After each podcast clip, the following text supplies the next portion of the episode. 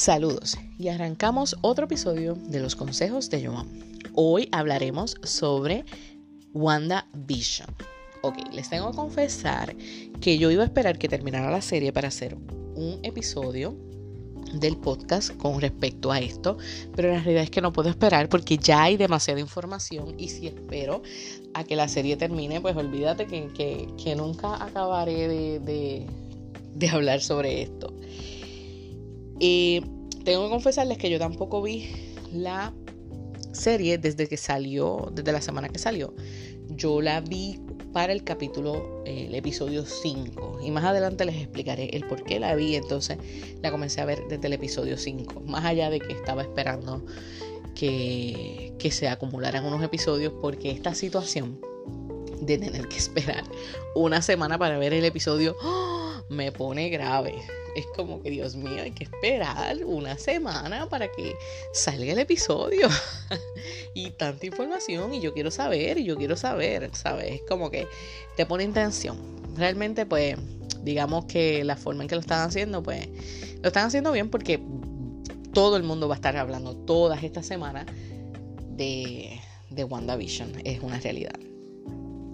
Pues les quiero hablar sobre diferentes cosas. Una de las cosas que le quiero hablar son sobre los programas que hace referencia la serie en cada episodio. Si se dieron cuenta, cada episodio cambia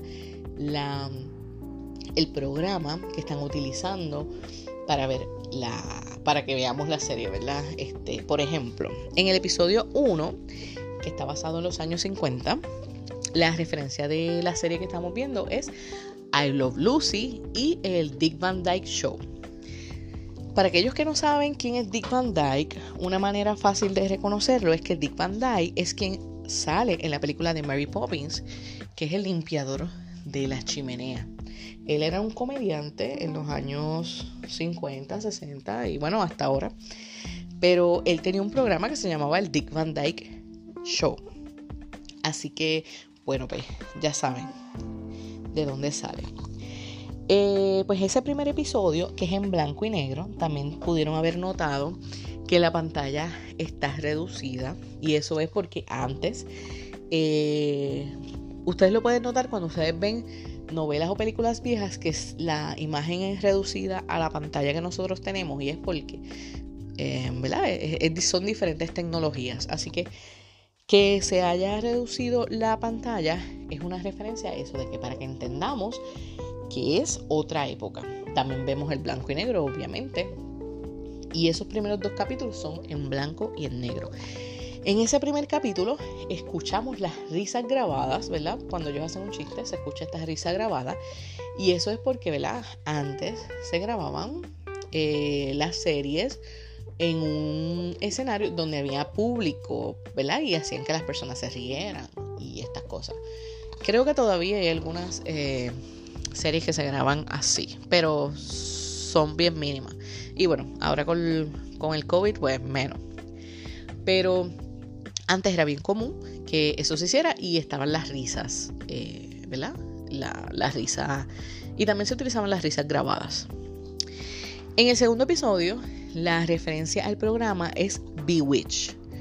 Eh, ¿verdad? Este, en español me casé con una bruja. Lo vemos en el principio, ¿verdad? Vemos los muñequitos en blanco y negro, vemos la luna, las estrellas y todo lo que, ¿verdad? Sucede con la muñequita de Wanda y Vision. Pues eso es una referencia a Bewitch. En esos primeros dos capítulos, pues fueron en blanco y negro. Cuando vamos a pasar al tercer capítulo, entonces vemos un cambio en color. ¿verdad? Y ahí entonces llegamos a los años 70. Lo vemos en las modas. Eso sí estuvo bien chévere, me encanta mucho cómo cada capítulo lleva su moda, ¿verdad? Para que nosotros entendamos en qué años están. Así que, pues una vez llegamos a color, vimos que entonces se expande la pantalla, ¿verdad? La pantalla vuelve a, eh, la vamos a ver en el tamaño regular que nosotros lo vemos y vemos que todo está a color.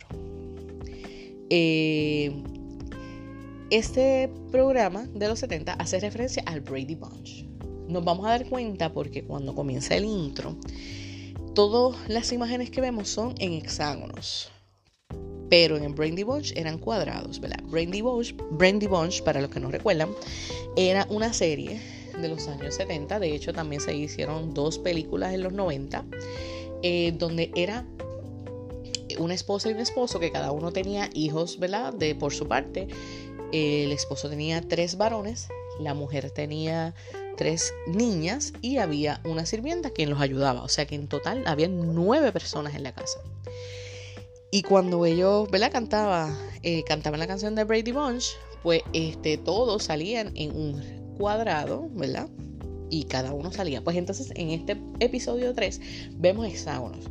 Y los hexágonos es una gran referencia durante toda la serie porque estamos viendo hexágonos desde el primer capítulo. Y eso en algún momento tenemos que descubrir el por qué.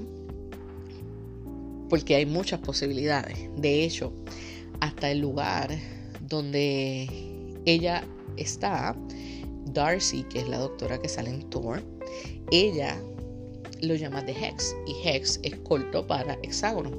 Así que eh, vemos el hexágono y la referencia del hexágono demasiado. También vemos las abejas, vemos referencias a las abejas y sabemos que las abejas viven en, en las colmenas, que también esos huequitos son hexágonos. Así que eh, tenemos que estar bien pendientes a ver a dónde es que nos van a llevar los hexágonos. En el capítulo 4 lo que vemos como tal es una explicación a lo que está pasando. Es como que se hizo un stop de, los episodios y aquí vamos a ver desde afuera lo que está sucediendo. Entonces aquí vemos entrar a Jimmy Woo, que es el agente del FBI. Y tú decías, Jimmy Woo, ¿dónde lo he visto? ¿Dónde lo he visto? Y recuerdas que en Ant-Man and the Wasp, eh, cuando habían este encarcelado a a Ant-Man, ¿verdad? En su casa. Estaba preso en su casa. El agente que estaba pendiente era eh, Jimmy Woo. Así que de ahí es donde vemos la conexión. Entonces vamos a ver la historia de Mónica Rambo, ¿verdad? Que ella es la que aparece de momento en, las, en la serie dentro del Hex. La vimos dentro hasta que obviamente cuando Wanda da a luz, ella, Mónica, recuerda que, que Ultron había matado a Pietro y se lo dice a Wanda, ¿verdad? Y, Wanda se enoja, la sacó del Hex. Así que eh, ahí, en ese, episodio, en ese episodio 4, vamos a ver qué es lo que pasa con Mónica. También en el episodio 4, como comienza, es con el, ¿verdad? Con el snap de regreso, que es cuando Tony Stark le dice a Hall que devuelva a la mitad de la población, pero que no quite los cinco años que pasaron. Y tú vas a pensar, nosotros nos quedamos en la burbuja que había en Endgame. Porque obviamente todos nosotros queríamos que todos los que se habían ido volvieran, ¿verdad? Este Doctor Strange, eh, Spider-Man, todos, todos, todos los que se habían ido, nosotros queríamos que volvieran. Pero nunca pensamos en, eh, en en lo que había sucedido colateral, ¿sabes? En lo que había más allá de Endgame, más allá de Infinity Wars. Y este episodio nos muestra los problemas que trajo el snap para atrás. Porque cuando vemos a Mónica Rambo, que está en el hospital, aparentemente ella estaba cuidando a su mamá, no la encuentra y descubre que su mamá había muerto hacía tres años. O sea, y así hay muchos casos de personas que, que obviamente perdieron esos cinco años y durante esos cinco años pasan cosas. Así que vemos la otra cara del Snap Sound. Así que eh, esa parte me impresionó mucho y está brutal.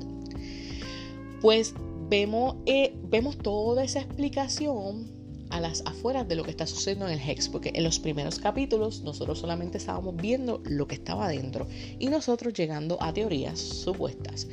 Pero ahora estamos viendo la cara de afuera y estamos viendo entonces lo que es Sword, ¿verdad? Que es quien está investigando lo que está sucediendo en este lugar que Wanda tiene a todas esas personas atrapadas. Así que ese episodio 4 fue espectacular, aunque se saliera de, la cuestión de, los del sitcom o de serie, pero creo era necesario que tuviéramos como una explicación y ver lo, lo que era de afuera. En el episodio 5 eh, que este es el episodio que me hace ver la serie de WandaVision. Y les explico ya mismo por qué. Pues en este episodio vemos que la serie que se usa como referencia Full House. Lo notamos eh, cuando en el intro Wanda y Vision y los niños eh, salen corriendo, ¿verdad? Hacen su picnic. Pues es una referencia directa a Full House. También lo vemos en el que hay un cuadro de la familia. Eso también es una referencia a Full House porque Full House usaba una foto familiar. Así que eh, me pareció súper espectacular porque si buscamos más allá, pues Elizabeth Olsen es la hermana de las gemelas Mary Kate y Ashley Olsen, quienes hicieron el papel de Michelle en Full House. Así que eso está brutal.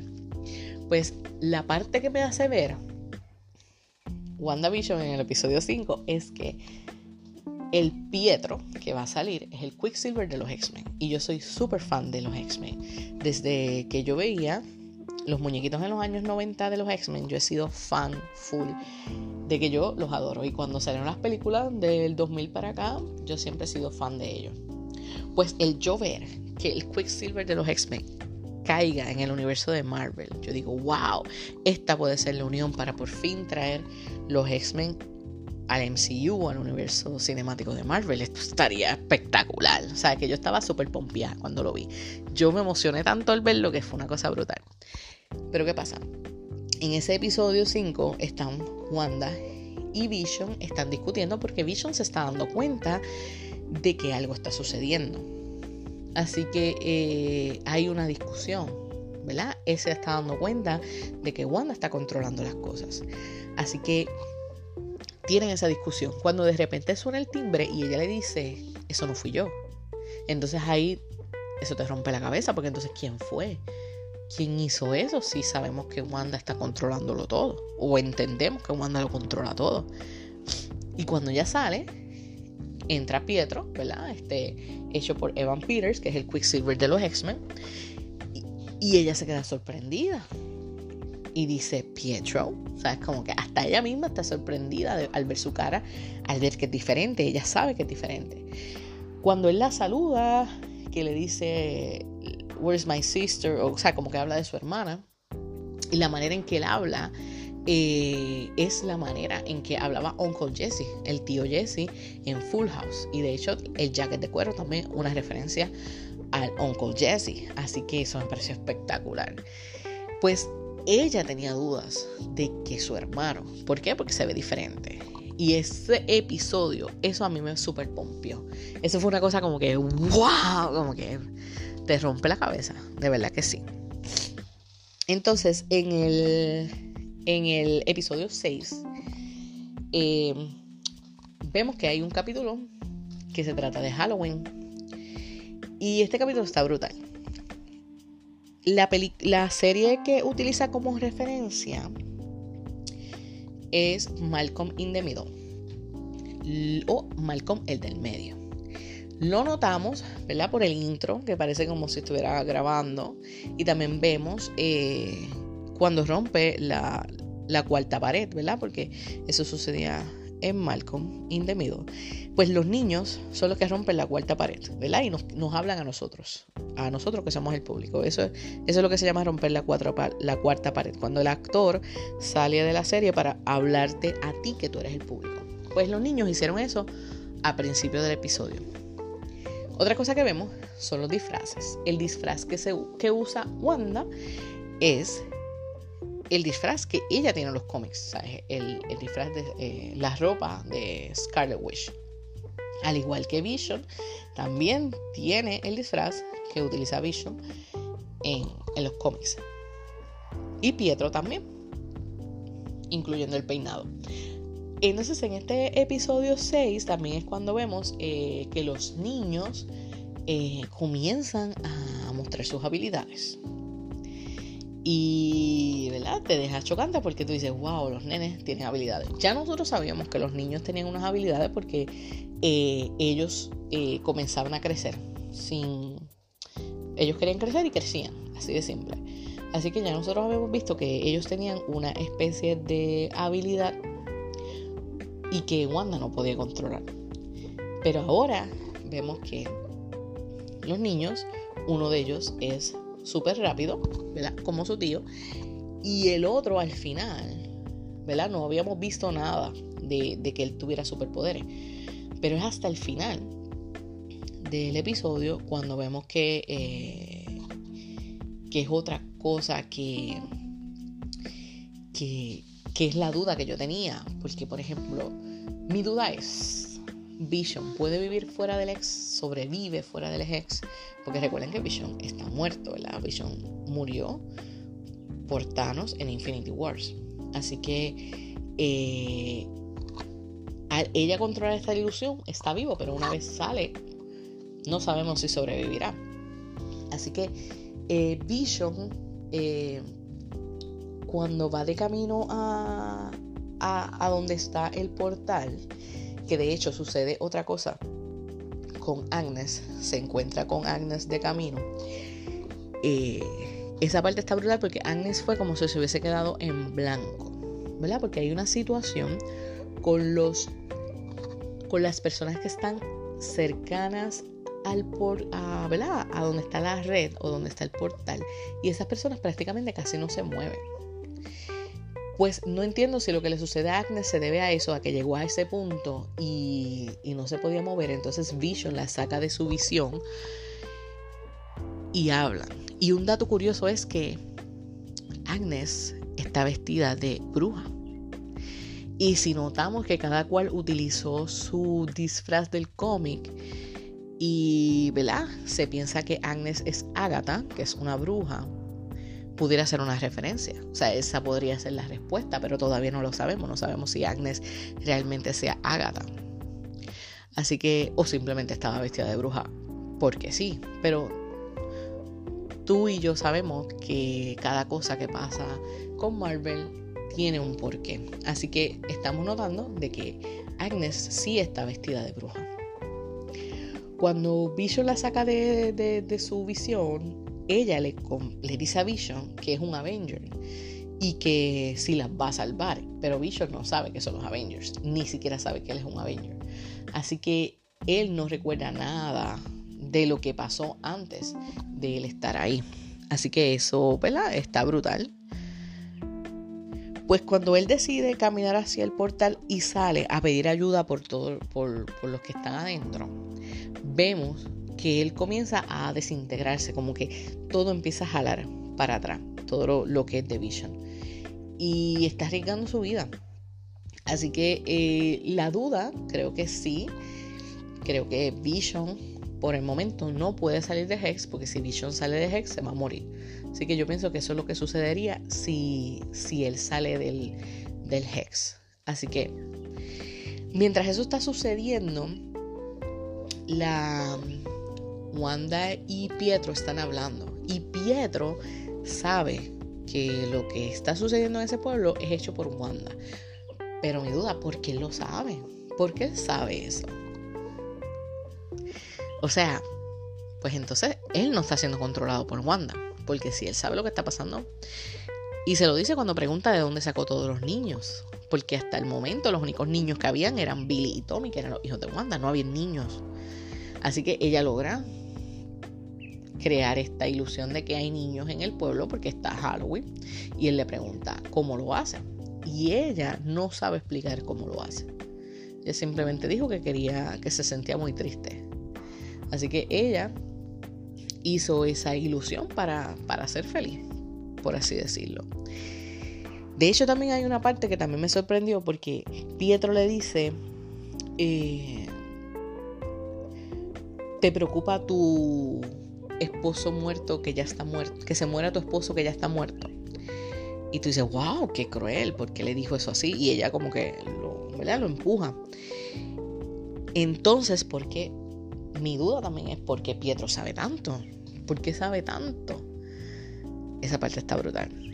Pues entonces cuando uno de los niños desarrolla su habilidad, se da cuenta de que su papá está sufriendo, de que su papá se va a morir porque salió. Pero el niño no sabe dónde está porque él no entiende lo que está pasando. Porque para los niños su realidad es ese pueblo. Ellos no saben que hay un mundo afuera. Así que él no le sabe explicar a su mamá lo que está pasando. ella de alguna manera logra, ¿verdad? Se conecta con el nene y entonces logra entender qué es lo que está pasando, ¿verdad? Que, que están los, los agentes de SWORD afuera y que Vision está muriendo. Este. Ella se enoja tanto que expande. Entonces, ese, el Hex, ese universo del Hex lo expande. Y entonces atrapa a todos los de Sword, incluyendo a Darcy, que Darcy estaba amarrada, que a mí me sacó por el techo eso, porque no entiendo por qué la tienen que amarrar. La esposaron contra una guagua, así que ella está esposada. Eh, ella también entra al Hex, que estoy loca de saber cuál será el papel que ella tendrá dentro de ese lugar. Pero vimos que entonces los agentes eh, los convirtieron en payasos, o sea que viene siendo una burla. Y las cosas que tienen que ver con Sword las convirtió en un circo. Así que eh, es como un insulto directo hacia, hacia lo que es Sword. Está, para mí eso está brutal. Me dejó como que boquiabierta. Porque entonces, que ella va, sea, ella puede seguir expandiendo eso, pero ¿qué pasará cuando no pueda controlarlo? Sea, esas son mis dudas. Pero también se quedaron afuera eh, Mónica Rambo y Jimmy Woo. Se quedaron afuera.